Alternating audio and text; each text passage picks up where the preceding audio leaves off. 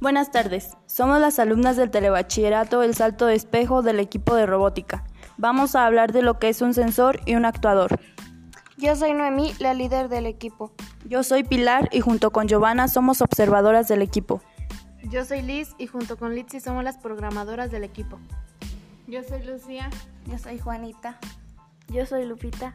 Nosotras somos las armadoras. Yo soy Marisol.